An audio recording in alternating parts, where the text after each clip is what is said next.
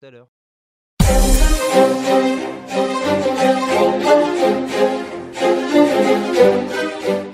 Alors bonsoir Clément à la technique et bonsoir Isaac. Bonsoir Richard, bonsoir Clément, bonsoir tout le monde. Avant de passer au sommaire, un petit mot. Euh, je voudrais saluer la mémoire de Marcel Croès. Marcel Croès qui était un critique euh, qui est décédé dans la nuit de vendredi à samedi euh, dernier, qui était un formidable critique de cinéma, d'opéra, de musique en général. Et il a travaillé longtemps ici à Radio Judaïka, de, je crois, 1990 à 2000, 2004 ou 2000, 2005. Je tenais à saluer sa mémoire. C'est un gentilhomme qui nous a quittés. Parfait. Alors Isaac, démarrons cette émission par le G20 hein, qui s'est déroulé ce week-end dernier à Delhi, Hum.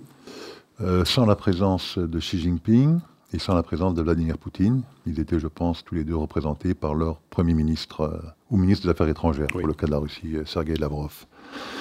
Bon, euh, ce G20 euh, n'a pas accouché d'une déclaration très sévère à l'encontre de la Russie. Je pense qu'ils ont décidé effectivement de, de condamner toute attaque ou toute agression contre des territoires autres que ceux qui sont revendiqués par, par les pays.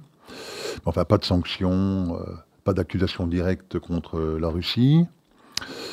Il n'y a pas eu de déclaration non plus très spectaculaire concernant euh, les énergies fossiles. Je pense qu'ils ont dit qu'il fallait encourager le plus possible la réduction de l'usage du charbon et l'augmentation du renouvelable, mais sans fixer véritablement d'objectifs ou de contraintes. Par contre, euh, en marche peut-être de ce G20, euh, il y a une déclaration qui a retenu en tout cas l'attention de enfin, la vôtre et la mienne en tout cas, concernant euh, Corridor. ce fameux corridor économique euh, que les États-Unis, l'Union européenne veulent mettre en place avec l'Inde, les pays du Golfe et aussi Israël évidemment Et l'Europe. Et l'Europe, donc évidemment. hein. donc, euh, ce serait un grand projet d'infrastructure, à la fois maritime, euh, de Ferroviaire. câblage, euh, Ferroviaire aussi. ferroviaire, de câblage électrique, de câblage optique.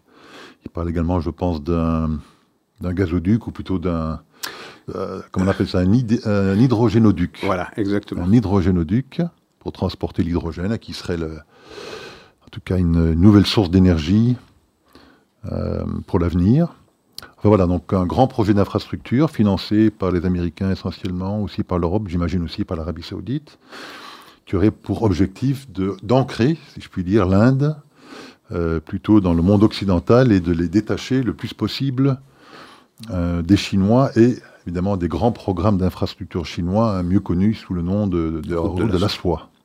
Alors Isaac, que penser de cette déclaration? Euh, bah, c'est un formidable projet. Euh, il s'agit euh, pour les Occidentaux, en particulier pour les États-Unis, de montrer euh, aux Chinois qu'ils ne sont pas les seuls capables d'imaginer ou d'ambitionner mettre sur pied, mettre en place eh bien, des, corridors aussi, aussi extra, extraordinaires, puisque ça traverserait euh, deux continents. On partirait de l'Inde, on arriverait au proche Moyen-Orient, on traverserait euh, l'Arabie Saoudite, on passerait par la Jordanie, on arriverait en Israël, puis on passerait euh, par le biais de Chypre et de la Grèce euh, en Europe continentale. Euh, et d'ailleurs, il y avait déjà eu un rapprochement et un intérêt assez marqué euh, des Indiens euh, dans les discussions qu'avait Israël avec Chypre et la Grèce. Euh, et donc c'est une forme de concrétisation euh, pour l'Inde qui marque de plus en plus ses ambitions au niveau, au niveau mondial.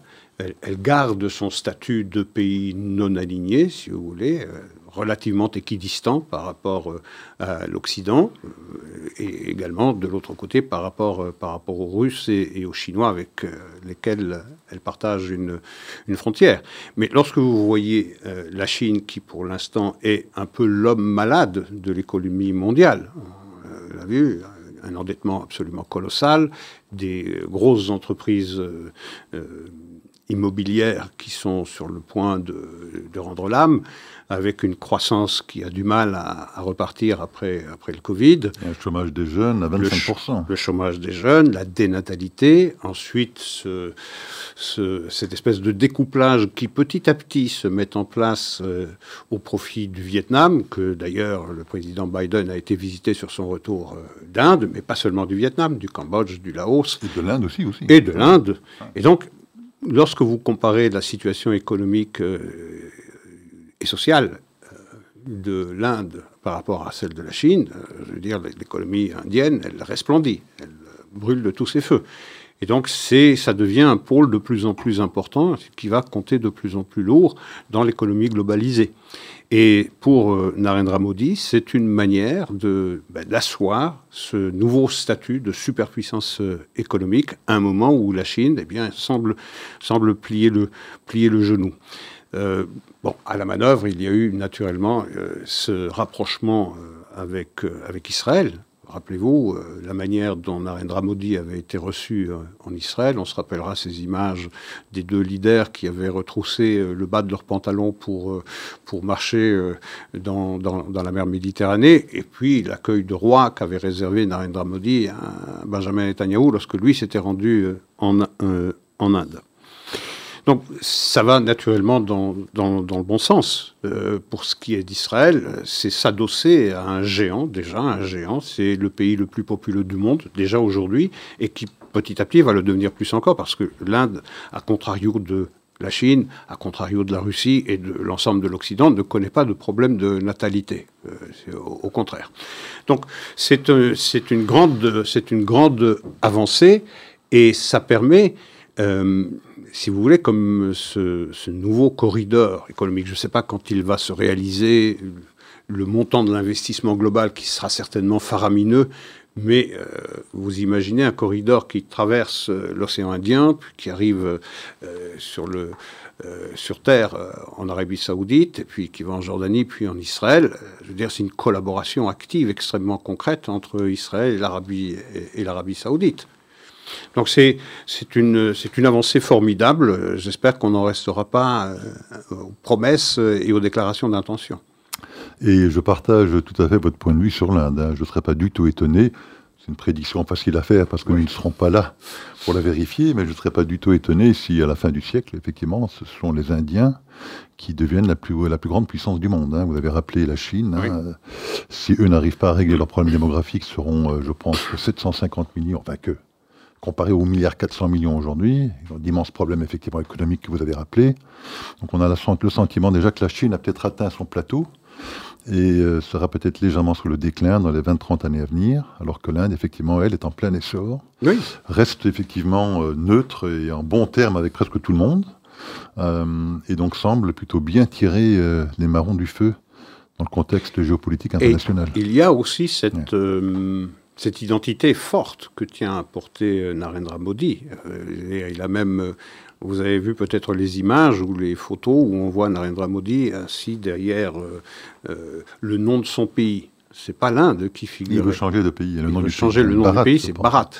Bharat, c'est un nom qui s'inspire de l'histoire indienne parce que le mot Inde est issu de la colonisation. Donc c'est c'est une puissance plus qu'émergente une puissance qui arrive à, maturité, qui va certainement profiter grandement de ce découplage euh, des, euh, des, Occidentaux à l'égard de, à l'égard de la Chine. Et euh, même dans le domaine spatial, hein, souvenez-vous, alors que les Russes ont échoué récemment. Les Indiens, eux, ont les réussi. Indiens ont réussi à, allunir, si je me souviens bien, il y a quelques semaines, alors que les Russes avaient, eux, essuyé un terrible échec avec l'explosion de leur, de leur fusée. Alors vous avez effectivement mentionné l'Arabie saoudite hein, dans, dans ce contexte. Euh, et donc, on envisage aussi, enfin, on, peut penser que ce programme de corridor s'inscrit également dans ce contexte de rapprochement entre l'Arabie saoudite et Israël. Euh, j'imagine que ça devient aussi une forme de condition presque sine qua non à la réalisation de ce corridor. Et on apprend encore effectivement que les relations continuent à se réchauffer entre les deux pays. Euh, il y a eu une délégation d'hommes d'affaires la semaine dernière, qui a été accueillie. Je pense que c'était la toute première fois qu'une délégation d'hommes d'affaires israéliens, je pense spécialistes de la cybersécurité, était accueillie euh, en Arabie Saoudite, dans le cadre, je pense, d'une grande conférence, d'un grand congrès sur le sujet. Euh, mais cette délégation a été suivie d'une délégation officielle également, donc je pense du ministère des Affaires étrangères et du ministère du Patrimoine. Pour, l'UNESCO. Euh, voilà, pour une réunion de l'UNESCO, bon, qui avait lieu, qui s'organisait en Arabie Saoudite, à Riyad. Et donc voilà, il y a encore, euh, on a le sentiment quand même que ce rapprochement est, se réalise de plus en plus et qu'il y aura peut-être effectivement des accords de normalisation dans un avenir pas trop lointain. En tout cas, on se dirige vers ça. Je veux dire, lorsque on sera euh, arrivé au moment où on commentera euh, cette normalisation, on prendra un peu de recul, on va regarder les différentes étapes qui ont mené à cette, euh, formalisation de la normalisation, mais effectivement, les signes sont convergents. vous vous rappelez, il y a de cela je ne sais pas, il y a un an et demi ou deux, lorsque le ciel saoudien s'est ouvert à tous les transporteurs aériens israéliens, ce qui leur permettait d'économiser deux heures et demie à trois heures de transport lorsqu'ils allaient vers l'Asie du Sud-Est ou l'Inde. Donc ça, c'est un signe. Euh, sur le plan sécuritaire, on discute de plus en plus entre les Saoudiens et, les Israéliens. C'est devenu un secret de polichinelle. Donc effectivement, ça avance. Il y a même des vols directs, je pense, pour les musulmans d'Israël, hein, pour se rendre... Euh, Alors, pour, oui, pour le le, pèlerinage. je ne suis pas sûr que ça a été accepté. Ah, euh, je ne suis pas sûr que ça a été accepté, mais ça le sera dans un avenir plus ou moins proche. Mais pour revenir, oui, au corridor, lorsqu'il s'agit de, de, tracer une route qui part de l'Inde jusqu'à l'Europe, il faut immanquablement passer par l'Arabie saoudite, il faut remonter par la Jordanie et Israël. Donc c'est un préalable, et tout le monde a compris. On sait très bien que c'est une question de temps. Maintenant, il faudra voir quel sera le prix à payer euh, pour les Américains à l'égard des Saoudiens pour arrimer l'Arabie saoudite au monde occidental et le détacher autant que faire se peut de la Chine, de la Russie et de l'Iran. Ça, c'est l'avantage qu'a tiré euh, l'Amérique, en plus de, donner à Joe Biden une réussite euh, diplomatique de tout premier plan, de tout premier plan, qui l'aiderait considérablement lui ou qui que ce soit à sa place pour le Parti démocrate, qui aiderait le candidat démocrate dans, la, dans, l'élection de 2024. Donc les avantages sont clairs pour euh, les, Américains. Euh, quant aux Saoudiens, les avantages sont aussi euh, conséquents. parce qu'il y a cette vision 2030 de Mohamed bin Salman, il veut projeter son pays dans l'après-énergie fossile, il a de très très grandes ambitions pour son pays, il y a besoin d'expertise euh, sécuritaire, d'expertise agricole, d'expertise euh, euh, dans les nouvelles technologies. Et le meilleur partenaire, ben, il se trouve à la porte à côté. comme en plus, il n'y a jamais eu de conflit ouvert, je veux dire, il n'y a jamais eu de guerre entre Israël et l'Arabie saoudite, ça doit aider. Donc on y arrivera. Quant aux Israéliens, je veux dire, on l'a suffisamment commenté ici, les Israéliens normaliser les relations avec l'Arabie saoudite, euh, je veux dire, je ne vois pas très bien qui, euh, quel pays musulman, après que le gardien des lieux saints de la Mecque et de Médine est normalisé avec Israël, qui s'y refuserait. Donc, c'est le tout, ça sera savoir quel prix il faudra payer. Et à cet égard, je veux dire, il y a la carte palestinienne qui semblait assez absente des discussions plus ou moins formelles ou informelles entre les États-Unis, l'Arabie saoudite et, Israël.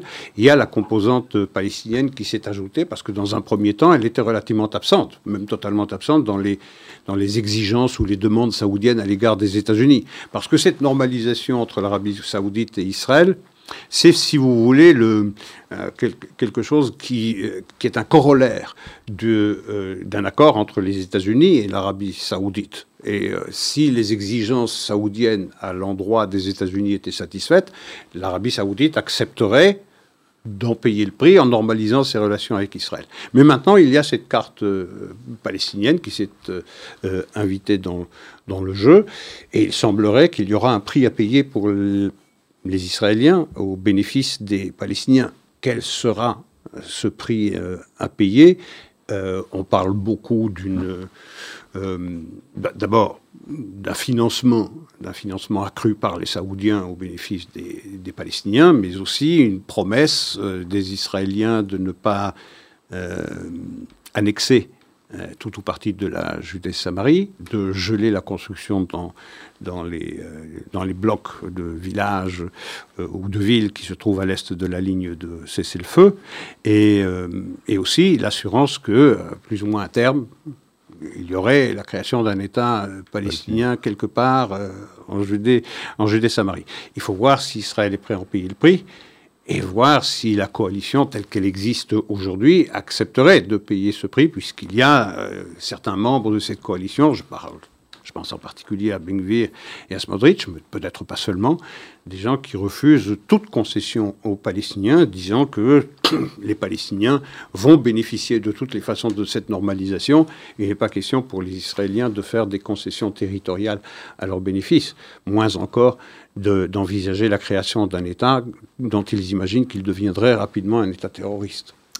Alors, euh, vous avez mentionné effectivement cette fameuse carte palestinienne. Hein. Euh, il y a une autre carte qui a été écrite, une carte blanche, un op-ed, par un commentateur américain très connu hein, du New York Times, euh, Thomas Friedman, ce week-end, spécifiquement, effectivement, sur ces négociations qui ont lieu pour l'instant entre les Américains, les Saoudiens, les Palestiniens et les Israéliens. Et d'une manière non surprenante, hein, on connaît très bien les positions de Thomas Friedman depuis longtemps.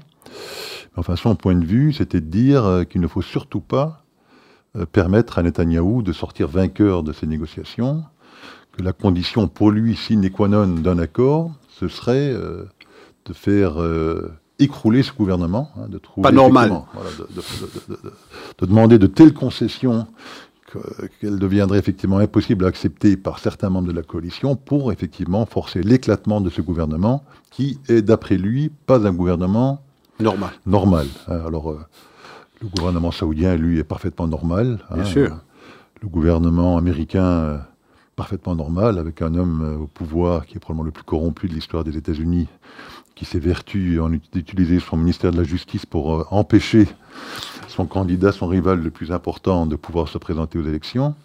Et puis l'autorité palestinienne, c'est effectivement une autorité Par tout de plus normale. Enfin, monsieur, d'après Thomas Friedman, euh, c'est parce que le gouvernement israélien ne serait pas normal qu'il faut faire tout euh, le maximum possible pour que cet accord, effectivement, se signe, mais euh, qu'il force et qu'il provoque la chute du gouvernement israélien. Oui, qu'il ne, provoque, qu'il ne profite pas à Benjamin Netanyahu ne soyez pas les idiots utiles, écrit-il, les idiots utiles de Benjamin Netanyahu. Ne prêtez pas la main à renforcer le crédit international de Benjamin Netanyahu, parce que le gouvernement à la tête duquel il est, eh bien, c'est un gouvernement pas normal. Et effectivement, comme vous le disiez très très justement, les autres partenaires dans ces négociations, l'Arabie saoudite et les États-Unis, sont des parangons de vertu euh, et de transparence et de démocratie.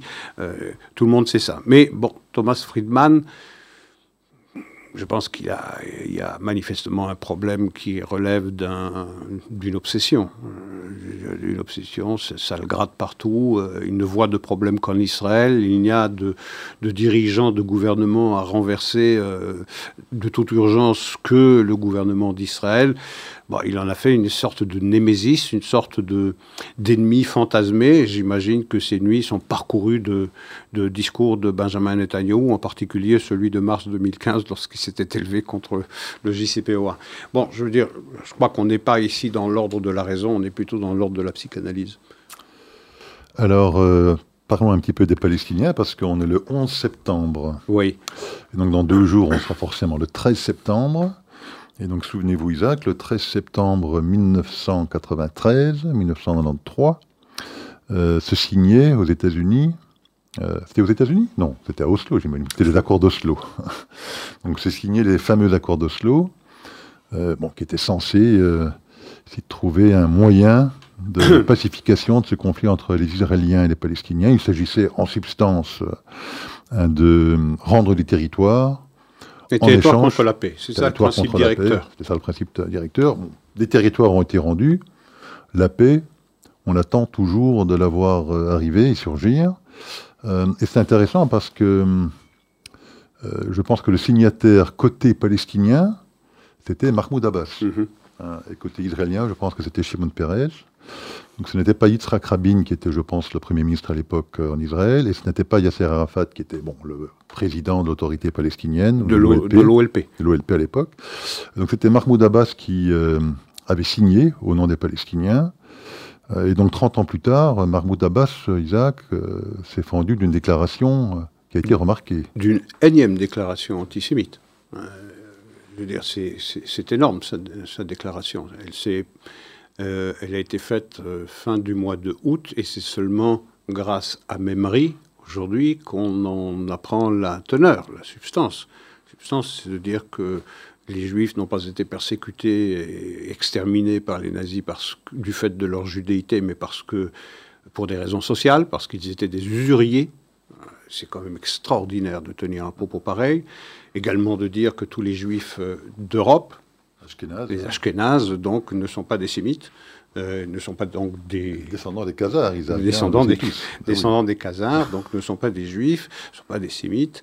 Euh, je veux dire, c'est un, un, propos d'une telle grossièreté, d'une telle énormité, mais lorsqu'on pense aux précédentes déclarations de Mahmoud Abbas, on ne s'en surprend même pas. Rappelez-vous, lorsqu'il était reçu par Olaf Scholz, euh, à Berlin, il avait parlé de 50 génocides commis par les Israéliens à l'égard des, Palestiniens. Alors, il y a eu euh, une réaction, naturellement, c'est bien le moins qu'on pouvait attendre des États-Unis qui ont condamné, euh, qui ont condamné cette, euh, cette sortie, c'était inacceptable et que surtout ça ne participait pas à l'esprit qu'il convient d'entretenir pour eh poursuivre le but de la solution, ce qu'ils appellent la solution à deux États. Donc c'était uniquement dans ce but, c'est pas bien de le faire, mais la condamnation a été ferme, elle était bienvenue, c'est naturel. Même chose de la part de Paris. Euh, qui a même été par la bouche de, la maire de la ville de Paris, la mairesse de Paris, euh, Anne Hidalgo, de lui retirer la distinction qui lui avait été accordée en 2014 ou 15, je ne me rappelle plus très bien de la date, euh, comme citoyen d'honneur de la ville. Le Grand Vermeil, je Le Grand Vermeil, la, médaille du Grand Vermeil comme citoyen honoraire de la ville de, Paris, parce qu'on ne pouvait pas accepter. je trouvais que d'ailleurs le communiqué de Anne Hidalgo était relativement honorable, parce qu'elle disait très clairement qu'on ne pouvait pas accepter un propos aussi, euh, aussi haineux, aussi, euh, aussi détestable que celui-là, révisionniste, antisémite, tout, absolument tout y était. Alors, si on voulait mettre un dernier clou dans le cercueil de ces accords d'Oslo, on ne s'y serait pas mieux pris. C'est clair quand même, euh, d'un regard qu'on connaissait nous déjà, mais de... Oui, mais ça, ça, l'éclaire de, de, la seule lumière qui convient pour expliquer ce conflit.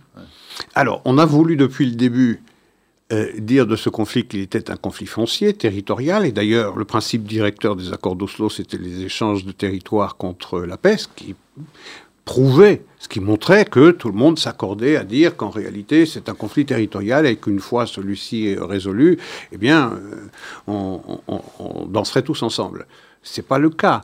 Je veux dire, c'est l'arbre qui cache la forêt. La véritable raison pour laquelle euh, euh, ces accords d'Oslo n'ont débouché sur strictement rien, sinon sur des années de sang, de misère, de terrorisme, des chaînes terribles de, de, de pleurs de, tristesse dans la société israélienne. Depuis 1993, il y a eu 2000 Israéliens, civils je parle, qui ont été assassinés de manière abjecte, soit à la bombe, soit à la mitraillette, soit au couteau, soit à la voiture bélier, soit, à soit aux pierres, est-ce que je sais moi.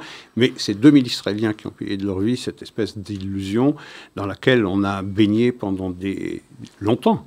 Euh, que en réalité, ce problème était un problème territorial et qu'en concédant euh, des territoires au bénéfice des Palestiniens, on, résoudrait le problème. Eh bien, les différentes sorties de Yasser Arafat d'abord, puis de Mahmoud Abbas, montrent bien qu'il ne s'agit pas du tout de cela et qu'on est tous victimes d'une véritable imposture sémantique. Il ne s'agit pas de territoire. Le problème territorial, il existe, à l'évidence, mais il doit être résolu une fois que le Palestinien, le dirigeant palestinien eh se confrontera au principe de réalité et reconnaîtra que si lui a une exigence légitime de souveraineté politique, eh il doit la reconnaître au peuple juif, ce à quoi il se refuse l'un comme l'autre.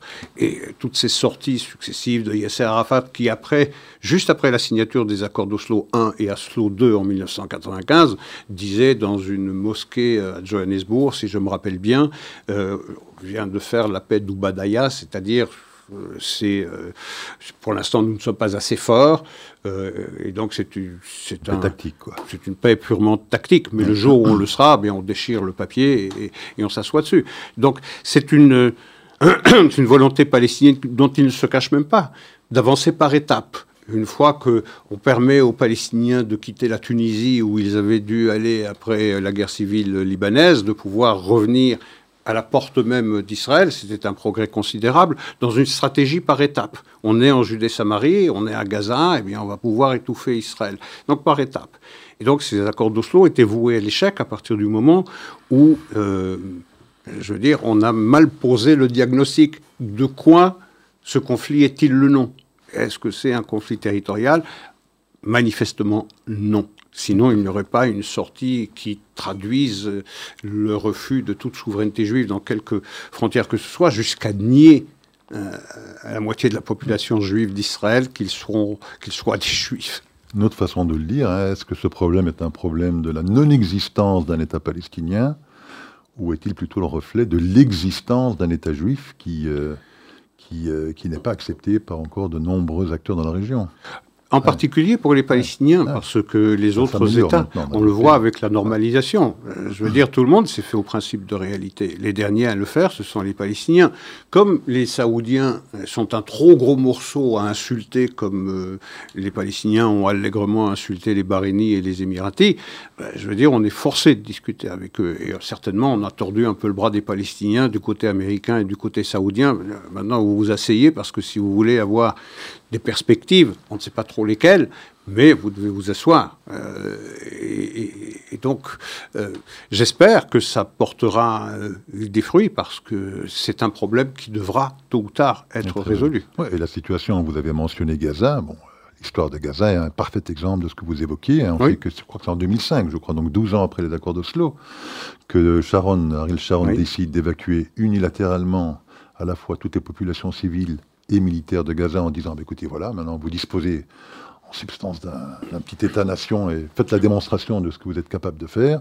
On s'est vite rendu compte, hein, je pense. Que et rassurez-nous, hum et rassurez-nous, juifs, que euh, vous êtes bien disposés à notre égard, et qu'on pourra envisager demain ce qu'on fait à Gaza, on pourra l'envisager sur toute partie de la Judée-Samarie on a vu qu'un an plus tard, c'est le Hamas qui a pris le pouvoir et on a vu ce qui s'est passé depuis lors. Voilà. Et puis, vous avez, regardez, c'est intéressant, 1993. Bon, ça fait 30 ans dans deux jours. Puis sept ans plus tard seulement, sept ans plus tard, vous avez euh, la rencontre euh, Bill Clinton, euh, Ehud Barak et Yasser Arafat à Camp David, la proposition extraordinairement généreuse des Israéliens d'abandonner 96% de la, de la Judée-Samarie. Non, non, non, non. Et aussitôt revenu en Judée-Samarie, il va déclencher la seconde intifada qui va durer cinq ans.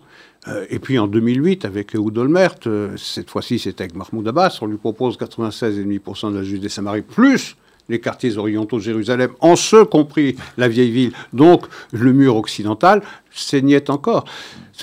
on est là, toute la démonstration que euh, les Palestiniens ne veulent pas des concessions partielles, ils veulent tout.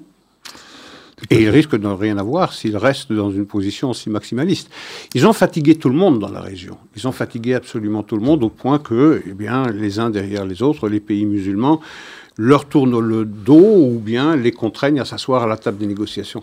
Je crois qu'il n'y a que les Européens occidentaux qui n'ont toujours pas très bien compris euh, l'évolution dans la région. Vous avez raison. Euh, je note d'ailleurs, puisque j'ai parlé de la réaction américaine comme de la réaction euh, de l'Union européenne, je ne sais pas si je l'avais mentionné d'ailleurs, la réaction de l'Union européenne qui a été assez ferme aussi. Et de Borrell, je pense. Hein. Euh, de Borrell. Euh, de Paris, je l'ai mentionné.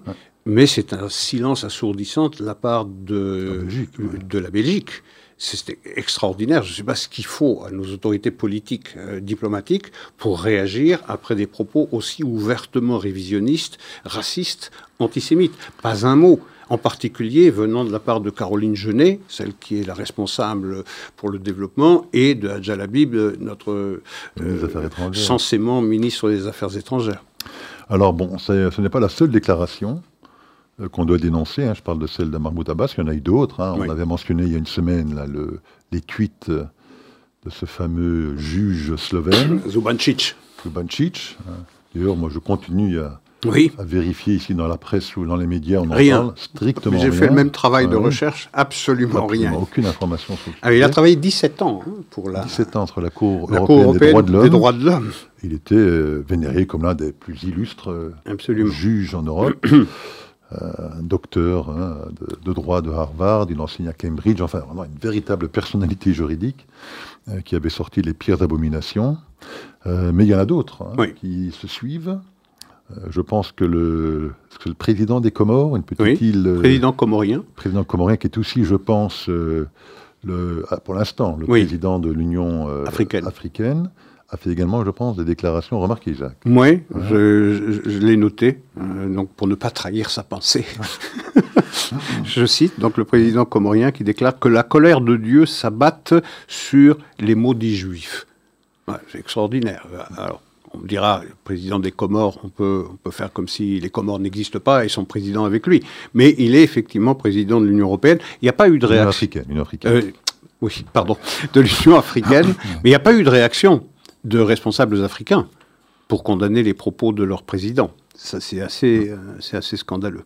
Euh, et puis, il y a, dans cette espèce de florilège antisémite de la semaine, il y a l'Académie royale espagnole, euh, celle qui est responsable de l'écriture des, des dictionnaires. Il va d'une définition du mot juif qu'elle définit comme, je cite encore une fois, avide, avare et usurier. Ça se passe dans l'Union européenne, pays euh, de l'Union européenne.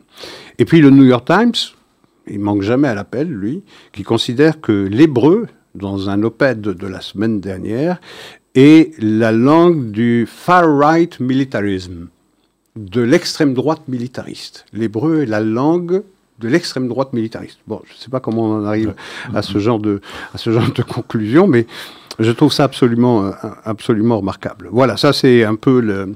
Et puis il y a ce qui s'est passé euh, en Bavière.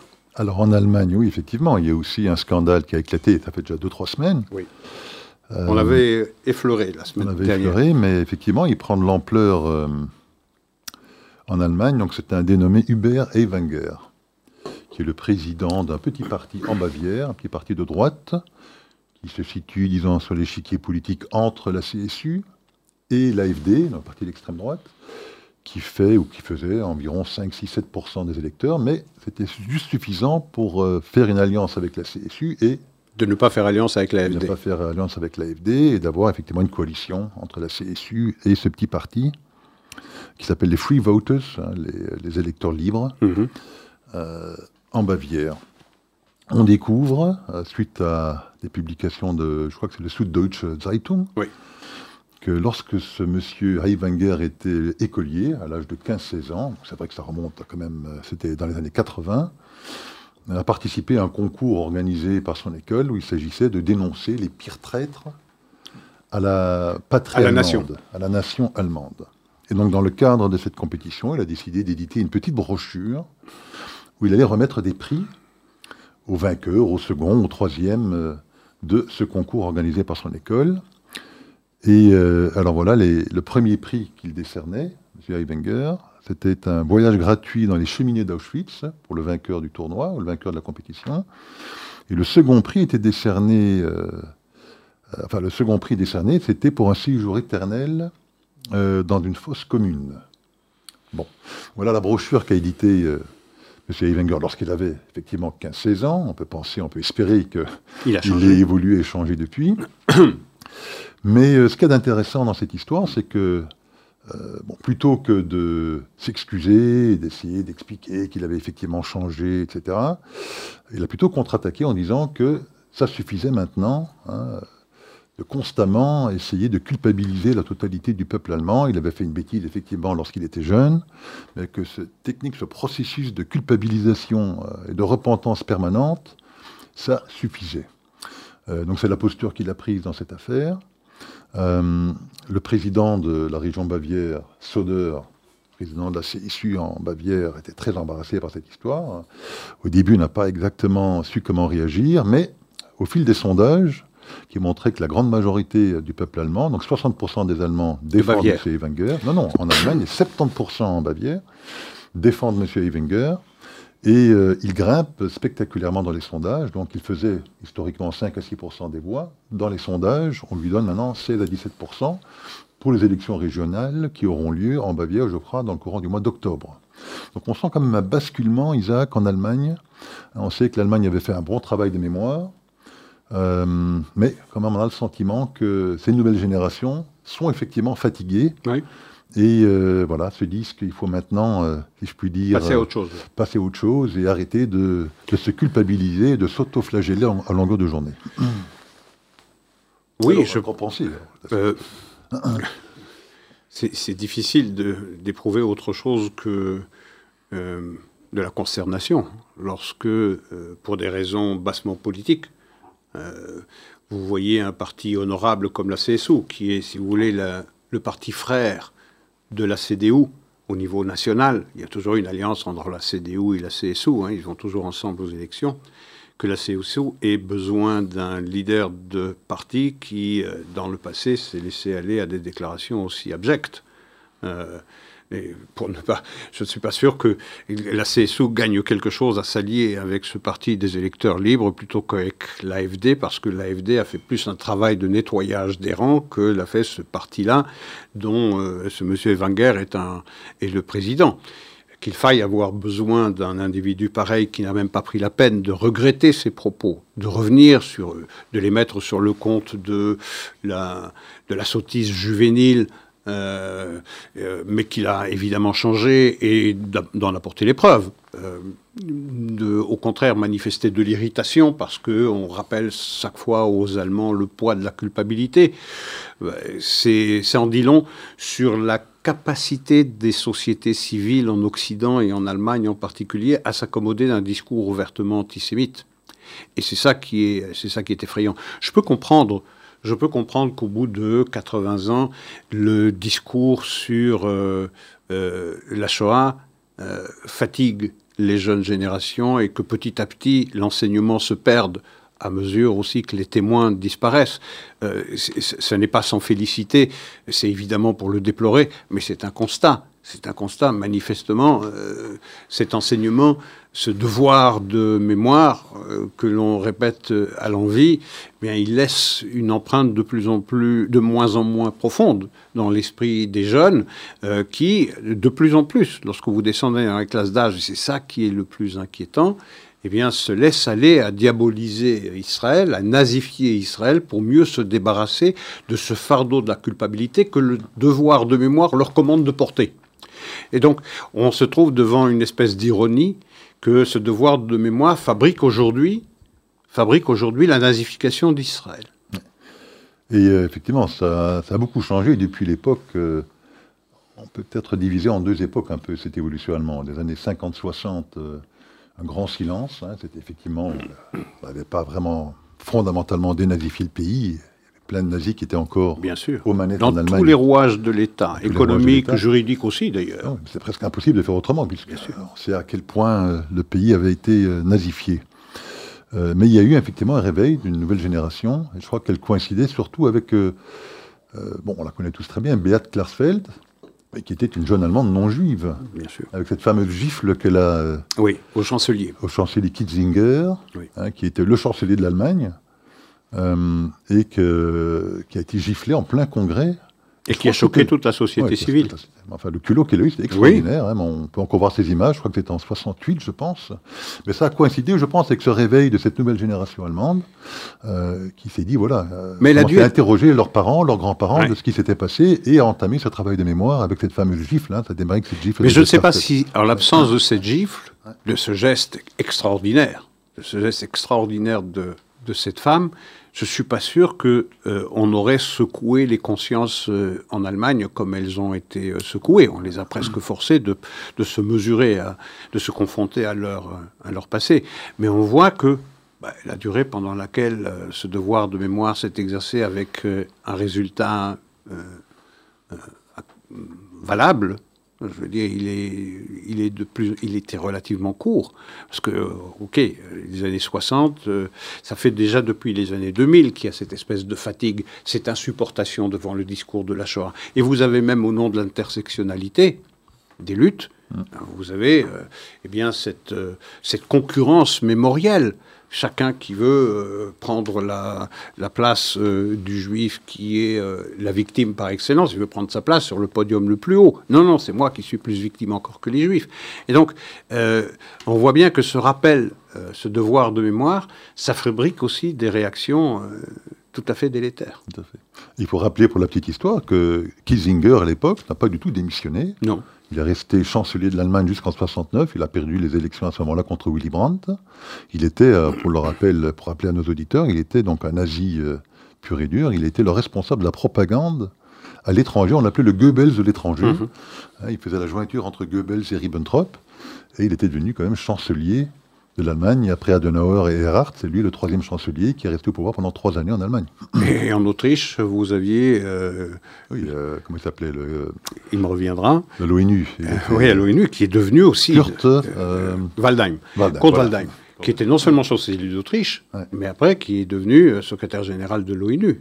C'est quand même extraordinaire, ça. Extraordinaire. Je crois qu'il était d'ailleurs au secrétaire général de l'ONU, mais je n'en suis pas absolument sûr au moment où la résolution 33 à 59 qui a euh, écrit cette équation abominable entre euh, sionisme égale racisme, je pense qu'il était lui encore secrétaire général de l'ONU. Mais qu'on ait pu penser à une personnalité, c'était le, bourreau des Juifs dans les Balkans, euh, en Grèce, à Corfou, à Rhodes, duquel je suis moi personnellement originaire, eh bien, en- il a été secrétaire général des Nations Unies.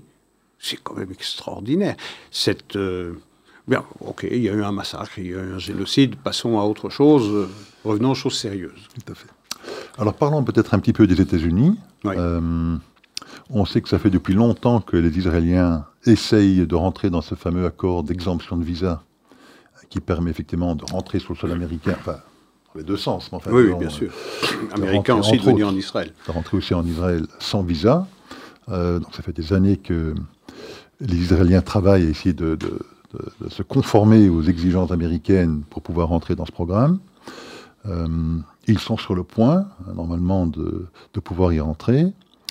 Euh, et on apprend effectivement, alors que normalement Blinken et Mayorkas, donc qui sont euh, deux des responsables américains responsables de ce sujet, ministère des Affaires étrangères et ministère de la Sécurité intérieure, euh, alors qu'ils seraient sur le point, effectivement, d'annoncer l'entrée d'Israël dans ce programme, 15 démocrates, 15 sénateurs démocrates, euh, se sont fendus d'un courrier qu'ils ont envoyé effectivement aux deux prénommés, donc à Anthony Blinken et Mayorkas, pour euh, les enjoindre de ne surtout pas accepter l'entrée d'Israël dans ce programme, au titre que les 50 000, il semblerait qu'il y ait environ 50 000 citoyens américains euh, qui habitent en Judée-Samarie, d'origine palestinienne, mais qui ont le passeport américain, au motif que euh, ces 50 000 personnes auraient toujours, en tout cas jusqu'au 1er mai 2024, une étape supplémentaire à franchir pour obtenir le visa d'entrée en Israël que tous les autres citoyens. Étape très temporaire. hein, Très temporaire jusqu'au 1er mai 2024. Voilà, ça. Et donc c'est à ce titre-là euh, qu'il demande euh, la non-intégration d'Israël dans ce programme, sachant que l'une des conditions essentielles pour entrer dans le programme, c'est qu'il faut ne pas refuser plus de 3% des demandes d'application. Euh, Israël s'y est conformé en 2023 jusqu'à présent, mais si jamais Israël ne devait pas être accepté avant la fin 2023, il devrait de nouveau faire cette démonstration en 2024. Enfin Mm. voilà, et donc Isaac, 15 démocrates américains qui sont beaucoup moins soucieux, puis je vous, donne la parole, des 7 millions d'immigrants clandestins, illégaux, qui sont rentrés aux États-Unis par la frontière sud, Oui. euh, que qu'ils ne sont de ces 50 000 euh, Palestiniens qui devraient attendre 3-4 mois de plus pour euh, avoir exactement la même procédure à suivre pour rentrer en Israël. Oui, 15 sénateurs sur les euh, démocrates sur les 52 du, du Sénat, euh, ça représente 30%. C'est considérable. Ça montre bien le changement des humeurs et le regard que portent de plus en plus de membres du Parti démocrate à l'égard d'Israël. Effectivement, on est infiniment moins regardant sur le contrôle de la frontière méridionale et même de la frontière septentrionale, de la frontière entre les États-Unis et le Canada. On se fiche complètement de, cette frontière passoire qui permet ou qui a permis depuis l'avènement de Joe Biden à la présidence euh, l'arrivée aux États-Unis de 5 millions à 7 millions d'immigrés illégaux. Ça c'est considérable. On a beaucoup le souci aussi d'ailleurs des frontières ukrainiennes, mais on n'a pas le souci des, siennes propres. Mais on a encore une fois, c'est ce que je disais à propos de à propos de Tom Friedman, Thomas Friedman, cette espèce d'obsession à l'égard d'Israël. Euh, c'est vraiment la ligne de partage, c'est le litmus test. Euh, le regard que vous portez sur Israël commande votre regard sur le reste des affaires du monde. Euh, et donc, il y a quelque chose de malade dans ces esprits-là. On peut parfaitement comprendre le souci d'Israël d'avoir un temps pour s'adapter euh, pour s'adapter à l'arrivée euh, de d'individus hein, détenteurs de passeports américains d'origine palestinienne. Des raisons sécuritaires évidentes. Mais évidemment, des, raisons sécuritaires que tout le monde est capable de comprendre, mais euh, manifestement, 15 sénateurs démocrates sur 52 n'ont pas ce souci-là pour les Israéliens. La vie d'un Israélien mérite d'être pris à la légère pour pour qu'ils acceptent de voir ce, cet accord sur euh, l'absence de visa pour les citoyens américains de venir en Israël, les citoyens israéliens de venir aux États-Unis, soit finalisé. Alors il y a un autre personnage américain qui défraye la chronique depuis déjà quelques années, hein, c'est le multimilliardaire euh, Elon, Musk, euh, pour deux raisons. La première, c'est d'après un livre qui vient de sortir, il aurait sabordé en quelque sorte une attaque ukrainienne par drone contre la flotte russe. Par souci de la réaction russe. Exactement. Donc il aurait donc désactivé hein, ces fameux Starlink, hein, ces, terminaux qui permettent effectivement une communication de l'armée ukrainienne euh, face effectivement aux dégâts euh, qu'ont causé les, Russes aux infrastructures de télécommunication ukrainiennes. On sait que maintenant ils fonctionnent essentiellement grâce aux satellites mis dans l'espace par euh, SpaceX. Oui, hein, Starlink. Et, euh, donc, Starlink, je crois qu'il y a environ 42 000 ou 45 000 terminaux en Ukraine qui permettent aux Ukrainiens effectivement de maintenir leur communication. Il aurait, après ce livre, euh, désactivé ces terminaux pour empêcher effectivement cette attaque ukrainienne l'année dernière contre les intérêts russes en Crimée. Donc c'est la première raison pour laquelle euh, il est de nouveau à la une des informations. Mais une deuxième également, qui est peut-être plus intéressante pour nous, concerne ADL, hein, donc le Anti-Defamation League, cette organisation censé euh, euh, défendre euh, les juifs américains contre l'antisémitisme et dénoncer l'antisémitisme. il y a une forte polémique, Isaac, peut-être que vous pourrez nous la décrire, entre Greenblatt, le, responsable de l'ADL, et Elon Musk. Oui, alors pour le premier point sur Starlink, alors il semblerait, il semblerait encore une fois, c'est à, vérifier, que Starlink n'était pas, n'avait pas besoin d'être éteint il n'existait pas à ce moment-là. Bien. Euh, il n'aurait pas existé au moment de, des faits que nous évoquons euh, euh, ici, et qu'effectivement, il, il a, de cette façon-là, on lui a demandé de les brancher, de brancher ses communications satellitaires. Il a refusé de le faire parce qu'il voulait éviter qu'une attaque de très grande envergure des Ukrainiens contre la flotte russe en mer Noire ne provoque une réaction euh, qui aurait été disproportionnée, peut-être même le recours à des armes atomiques euh, de la Russie contre, contre l'Ukraine. Et c'est à ce titre-là qu'il qu'il n'a pas branché ces satellites. Je ne sais pas exactement quel langage parler parce que je ne suis, pas un, je suis pas un spécialiste. Mais ce que ça nous dit, c'est qu'un homme, un privé, un privé a donc un pouvoir énorme. Un pouvoir colossal, un pouvoir bien ou mal. Je ne me situe pas là-dessus, mais il a un pouvoir d'influencer ou d'influer sur le cours d'une guerre. Et ça, ça devrait euh, tous nous effrayer parce qu'une personnalité privée qui a le pouvoir de prévenir une attaque euh, d'une armée contre une autre pour, dit-il, prévenir la réaction de l'agressé contre l'agresseur, euh, je veux dire, ça en dit long sur le pouvoir de certains moguls, dont le premier qui est Elon Musk. Personnalité fantasque entre toutes, on le sait, il a dépensé 44 milliards pour acheter Twitter, qui s'appelle désormais qui s'appelle désormais X.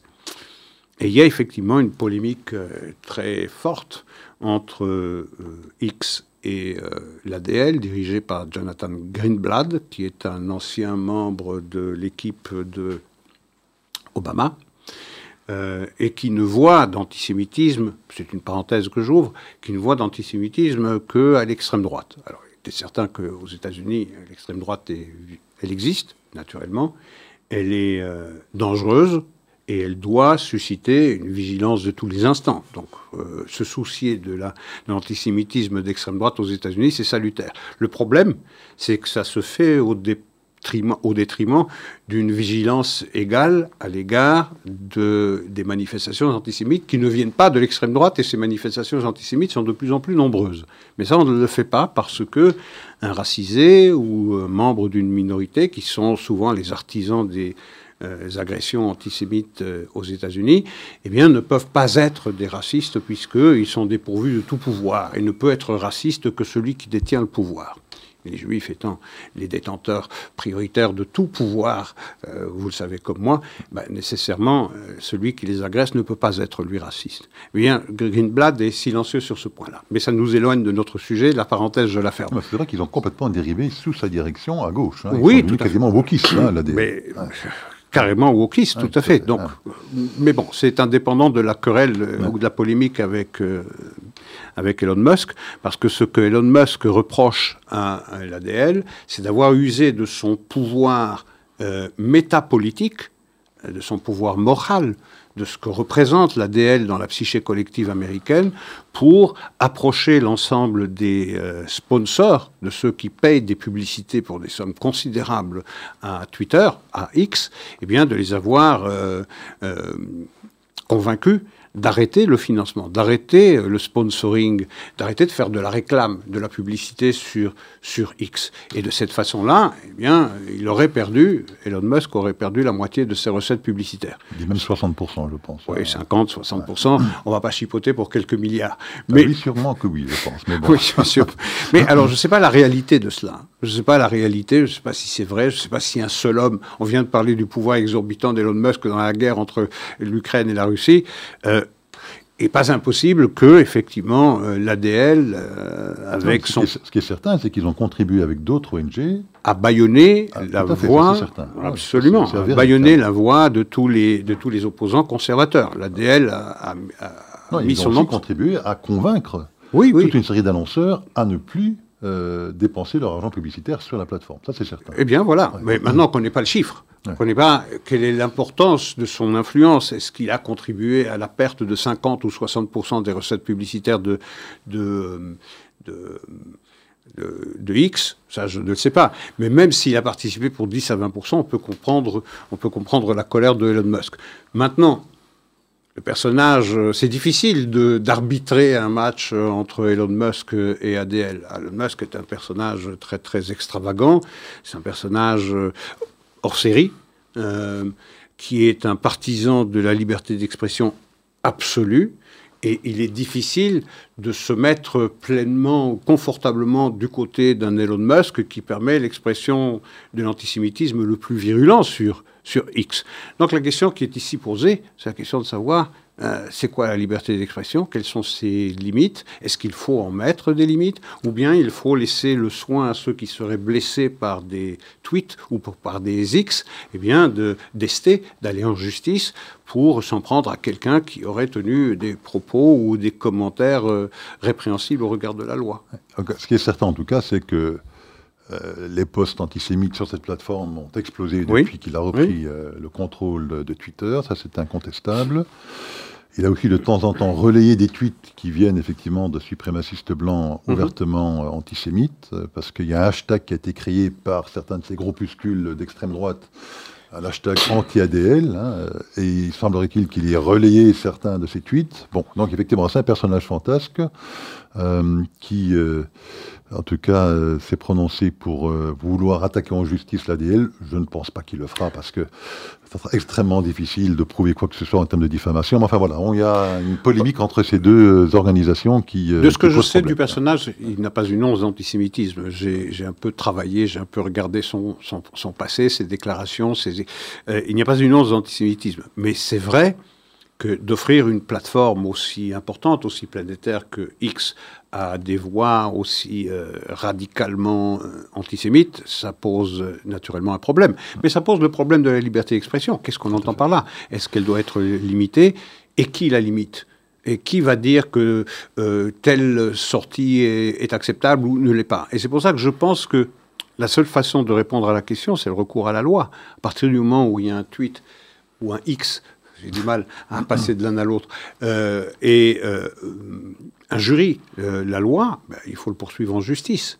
C'est par la justice, c'est la, la, justice de rendre son verdict. Et pour terminer sur le sujet, c'est vrai qu'il était aussi extrêmement critique de Soros. Hein. On sait que Soros finance effectivement toute une série de mouvements d'organisations de l'Open Society, enfin des organisations véritablement ancrées à gauche. Et c'est vrai que bon, il s'est fait attaquer d'antisémitisme parce qu'il attaquait Soros, alors que c'est vrai qu'il y a une tendance systématique à condamner quelqu'un qui attaque Soros d'être antisémite. Donc il y a aussi parfois des excès de l'autre côté, où dès lors qu'on s'attaque Georges Soros, on serait automatiquement un antisémite. Et je pense que ça l'a aussi particulièrement agacé. Oui, je, je, peux comprendre. Je peux comprendre que on soit agacé parce que on s'attaque à Soros et que euh, l'ensemble des Juifs se dressent en rempart euh, autour de Soros pour le protéger. Mais je veux dire, il y a des accusations contre Soros qui sont parfaitement, euh, parfaitement légitimes. légitimes. Parfait. Écoutez, Isaac, je pense que ce sera le mot de la fin pour cette semaine. La semaine prochaine. Au revoir. Bonsoir à tout le monde. Merci.